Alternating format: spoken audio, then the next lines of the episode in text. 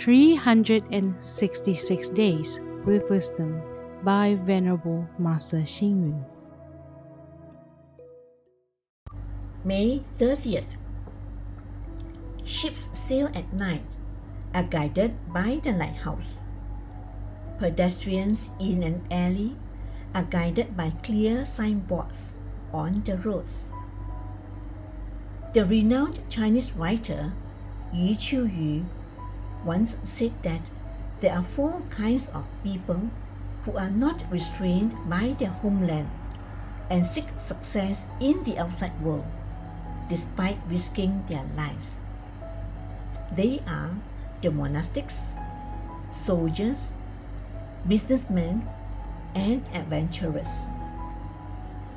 Just as a soldier leaving for battle but unsure of his returning home, the ancient beauty Wang Zhaojun was sent by her country to its rival as a token of peace.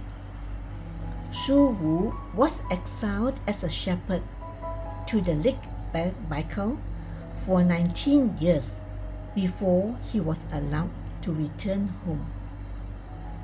People from ancient times were willing to forego family ties for their ideals and career, even though it was hard for them. Confucius stressed the idea of managing the family, the country, and the world in that sequence. One should start loving one's home, and this will lead to loving one's country. Those who are overseas would realize the significance of their motherland and long to go back to their country. However, some would rather renounce their home and become monastics. Pravrajana means to return to the true home of learning and practicing the Dharma.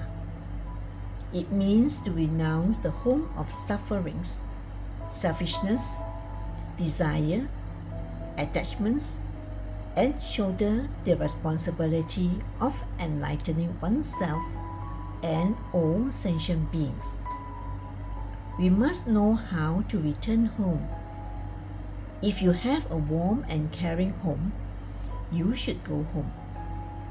If you don't, then you may resolve to renounce and seek your true home in the Dharma realm. Read, reflect, and act. One should start loving one's home, and this will lead to loving one's country. Please tune in, same time tomorrow as we meet on air.